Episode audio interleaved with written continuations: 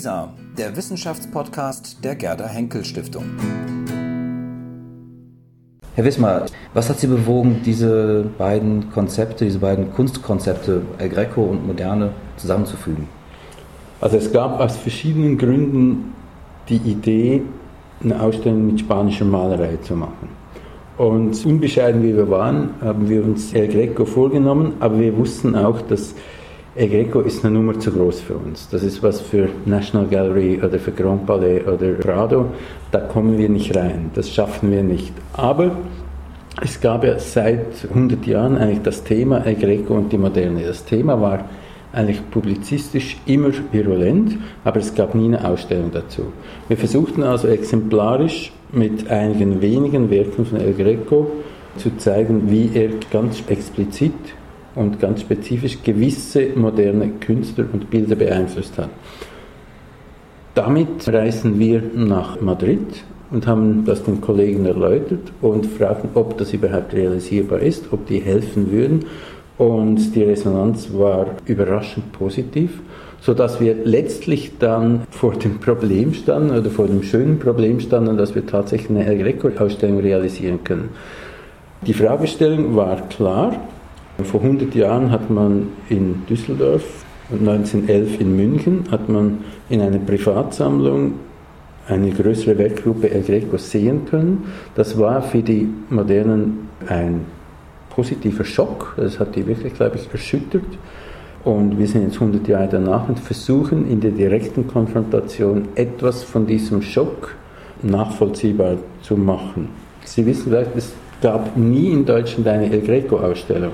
Das heißt, wir können sogar behaupten, wir versuchen was von diesem Klima zu evozieren, in dem die Moderne auf El Greco traf.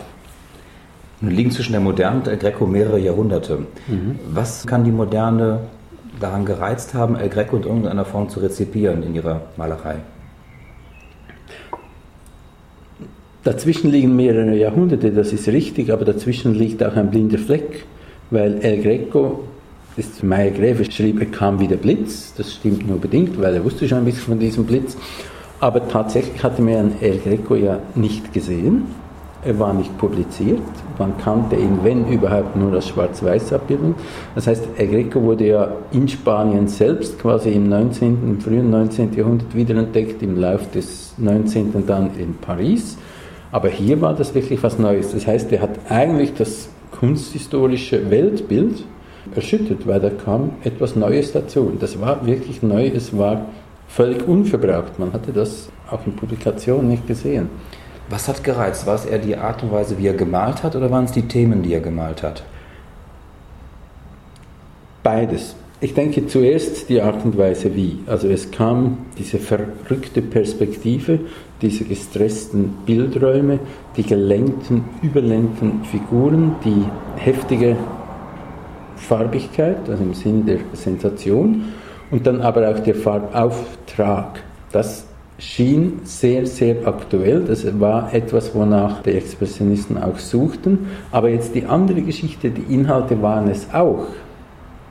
Und gerade in der deutschen Kunst und vielleicht gerade im rheinischen Expressionismus, weil wir haben die Situation, dass hier ist eine junge Künstlergeneration, die um die Moderne kämpft. Das ist ja wirklich ein Terrain, was man sich kämpfen musste.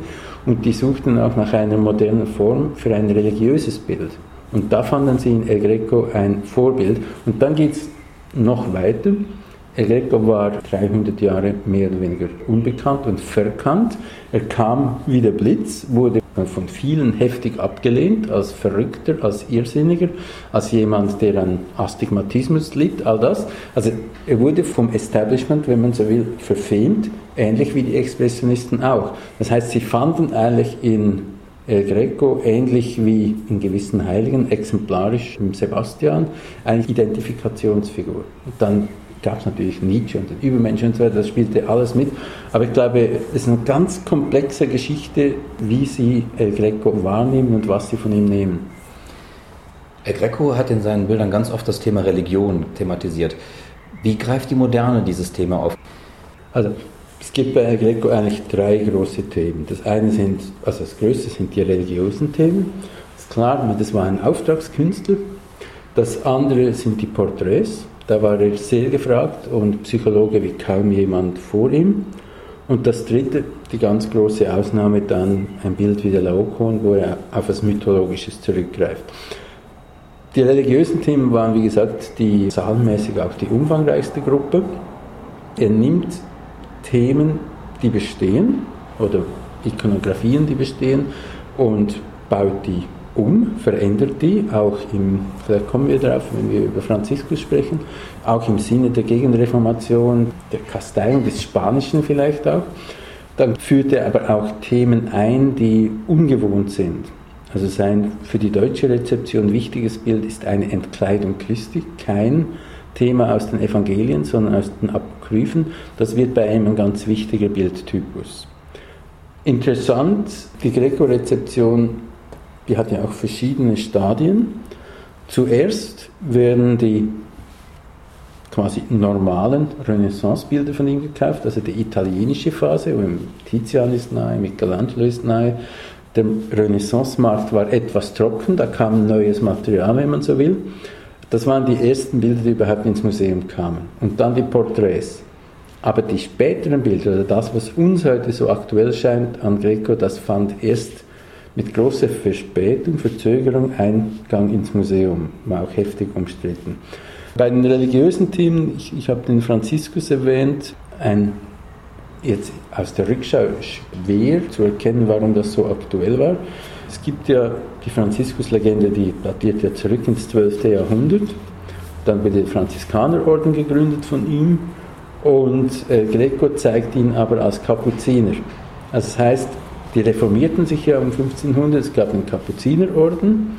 Es stellt Franziskus als Kapuziner dar, was ja historisch gar nicht geht. Also wenn schon hätte er in der Franziskanerkluft darstellen müssen, nicht mit der spitzen Kapuze, aber er tut so. Die Kapuziner waren im zweiten Hälfte des 16. Jahrhunderts sehr engagiert, gerade in Spanien. Wie der Greco nach Toledo kam, gab es da bereits sieben Kapuzinerkonvente. Also er aktualisiert dieses Thema und macht da ja dann etwas, was ihm sicher auch entgegenkommt. Das ist diese Ambivalenz. Wir haben jetzt bei klassischen, aber auch so Hieronymus-Darstellungen, wir haben die Magdalena, da ist ja immer der Schädel da als Memento Mori. Und bei Franziskus verändert er das. Das ist natürlich das Memento Mori, aber Franziskus begrüßt den Tod als Schwester. Er freut sich auf den Tod, das ist der Zugang zum ewigen Leben. Da in dem Sinn, in der Art verändert El Greco die ganze Franziskus-Ikonografie. Und da ist er sicher auch interessant innerhalb der gegenreformatorischen Strömungen ist klar, dann der Reform, Bettelorden und so weiter und sicher auch in den spirituellen Diskussionen, die gerade in Toledo geführt wurden. Weiß man etwas, wie El Greco in seiner Zeit wahrgenommen worden ist? Also, Sie müssen sich vorstellen, da kommt ein junger Ikonenmaler von Kreta nach Venedig, was venezianisch damals war, Kreta, kommt nach Venedig, ob wahr oder nicht, aber wird quasi der Schüler von Tizian wird ein hervorragender Kolorist, will, das hat man ihm später vorgeworfen, man anerkennt ihn als talentierten Tizian-Schüler, aber er will exklusiver sein, er will extravaganter sein. Das heißt, schon als er nach 1572 nach Rom geht, ist er sehr, sehr selbstbewusst. Da ist er 30 Jahre alt, das wird dann in Rom alles nicht so ganz klappen mit dem Mäzen, aber die Legende geht, er hat dem Papst sogar vorgeschlagen, er würde den Michelangelo übermalen. Das jüngste Gericht, weil er könne das quasi besser. Er war sehr, sehr selbstbewusst, er wollte sich absetzen von den anderen, er wollte, glaube ich, extravagant sein. Dann kommt er nach Spanien, will Hofmaler von Philipp II. werden, kriegt große Aufträge und scheitert im Erlangen dieser Position. Er kriegt diese Position nicht aber trotzdem hängt dieses Bild im Escorial, also es wird nicht zurückgewiesen, aber es wird als untauglich für die Animation zur Frömmigkeit quasi interpretiert. Aber es wird geschätzt, er geht nach Toledo, kommt da in ein intellektuellen Umfeld, da passiert etwas, das ist jetzt reine Spekulation.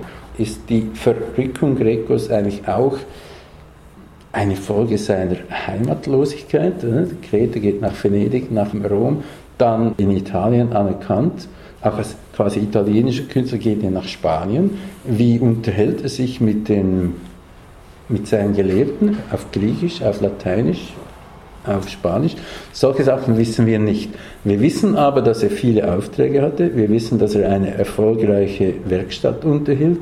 Wir wissen, dass er immer wieder quasi Prozesse führen musste, um das Honorar einzufordern. Er war teuer. Er war, glaube ich, schamlos teuer. Er hat nie alles gekriegt, aber er wurde immer geschätzt. Dann, wie gesagt, er hatte diese gut gehende Werkstatt in Toledo. Sein Sohn wird die Werkstatt übernehmen, weiterführen. Also der war schon anerkannt. Aber er war auch anders. Und er war auch sehr selbstbewusst und er wusste um seinen Wert. Er wollte zum Beispiel auch seinen Eintrag im Vasari. Hm? Also Vasaris Wieden, der berühmteste Mal, da wollte er dabei sein. Also er wusste um seinen Wert, aber es suchte sich auch seinen eigenen Weg. In einem Text von Thomas Bernhard wird einer Figur in den Mund geschoben, sinngemäß, El Greco könnte ja überhaupt nicht malen, der kann nicht mal eine Hand richtig malen. Ist das ein Spiel, was Thomas Bernhard da treibt, oder gibt es tatsächlich Anhaltspunkte, dass El Greco ja, Defizite hatte? Gut, das sagt ja nicht Thomas Bernhard, sondern er schiebt es ja jemandem in den Mund. Und im selben Buch, also in Alten Meißen, steht ja auch, Alte Meister ist ja auch eine Abrechnung mit der Wiener Kunstszene, mit dem Kunsthistorischen Museum. Und die sagen, die haben einen wunderbaren Tintoretto, aber die haben ja nicht mal ein Greco. Das lesen Sie da auch. Also er sagt, also das Museum ist nicht Weltklasse, weil da fehlt der Greco. Aber er sagt im Prinzip das, was die frühen deutschen Kunsthistoriker Entdeckungen von Greco auch gesagt haben. Also es gibt ja von Justi das Wort quasi ist entartet, was jetzt noch nicht diesen negativen Beiklang hat, den das Wort dann später gekriegt hat. Das ist klar, das hat damit nichts zu tun. Aber man bezeichnete ihn als degeneriert, sehr talentiert, seinem Frühwerk, aber dann überdreht. Man bezeichnete ihn auch von konservativer Seite aus als Vorläufer der Moderne. Also wird als Vorläufer der Moderne bezeichnet, sowohl von den Promotoren wie auch von den Gegnern der Moderne. Also sowohl positiv wie negativ. Und das ist eigentlich interessant. Liegt das daran, dass seine Malerei nicht unbedingt naturalistisch ist, das sondern. hat damit zu tun. Also, meine, gerade die Stelle, die Bernhard, das Faktum, was Bernhard anspricht, das stimmt natürlich. Der hat die Hände überzeichnet. Und wenn Sie durch die Ausstellung gehen, das ist ganz interessant, irgendwann sehen Sie nur noch Hände. Das ist wirklich ein Ballett, was da mit diesen sprechenden Gesten hm, vollführt wird. Und dann sehen Sie auch, wie die Expressionisten das übernehmen. Weil es gerade auch was Surrealistisches hat, dass er sozusagen was Natur verfremdet. Ja. Hm. Also das ist das, es ist ja nicht der Naturalist, sondern all diese Übertreibungen, Überdrehungen und so weiter, die sind ja im Sinne einer Intensivierung des Inhalts des Gehalts gedacht oder eingesetzt. Das ist nicht mehr die die Erzählung, wie wir es bei den Präraphaeliten hatten, also bei der deutschen religiösen Kunst des 19. Jahrhunderts, die sich auf die Renaissance, die zeichnerische Renaissance-Erzählung konzentriert hat. Er versucht das alles ganz, ganz direkt und unmittelbar umzusetzen. Kommen wir auf eines seiner bekanntesten und berühmtesten Bilder zu sprechen. Sie haben eben schon gesagt, er hat auch griechischen Mythen aufgenommen in seinem berühmten Werk Laokon. Dieses Werk wird in der Ausstellung einem anderen Werk gegenübergestellt, und zwar das von Ludwig Meitner. Wenn wir das uns mal anschauen, was finden Sie wieder oder beziehungsweise was macht die Spannung aus von dieser Gegenüberstellung? Also die Spannung ist auch, denke ich, im Inhaltlichen angelegt. Sie müssen sich vorstellen, Anfang 16. Jahrhunderts wird der Laokon ausgegraben, eine antike Skulpturengruppe, die das antike Ideal verkörpert wird von allen Künstlern kopiert. Das war ein Wettstreit. Der Künstler hat seine Meisterschaft damals damit bewiesen, dass er quasi einen Laokoon aus dem Kopf nachzeichnen oder nachmalen konnte. Greco übernimmt das und dreht es total um. Also es ist nicht mehr der antike Held, sondern er ist bereits gestürzt. Er liegt hilflos da nieder. Also er macht ihn zu einem wehrlosen Typ. Hm? Ist eine Art Cassandra. Ne? Der Laokoon hat die Trauer gewarnt. Wir sehen im Bild das trojanische Pferd, das kleines gelbes Pferdchen, wie es da nach Toledo geht. Damals aktuell, schwer für uns so nachzuvollziehen. Wir haben im Hintergrund also Toledo. Troja wurde ja zerstört, damit Rom ja, die Urstadt werden konnte. Er verschiebt das auf Toledo was eben kurz vorher ja die Hauptstadtwürde an Madrid verloren hat. Das heißt, er nimmt sogar diesen antiken Mythos, dreht ihn völlig um, macht ihn sogar zu einer quasi politischen Aussage. Jetzt das Interessante für uns, also Laocoon war 1911 überhaupt zum ersten Mal öffentlich zu sehen, und zwar in München. Er bleibt für drei Jahre in München bis 1914, dann wird die Dauerleihgabe abgezogen und da wird er von allen gesehen und diskutiert. Es gibt Paul Klee, der darüber schreibt, er hat noch nie so etwas Komplexes, Kompositionelles gesehen. Also jetzt der formale Aspekt. Dann gibt es Meidner. Für uns, für mich als Schweizer vielleicht noch überraschender als für andere, gibt es diese apokalyptischen Landschaften, von denen jeder annehmen würde, es handelt sich um Kriegsszenen. Aber es sind 1912. Es ist diese Vorkriegs-, diese aufgepeitschte, aufgeheizte Vorkriegszeit. Karl Kraus und so weiter, letzte Tage der Menschheit.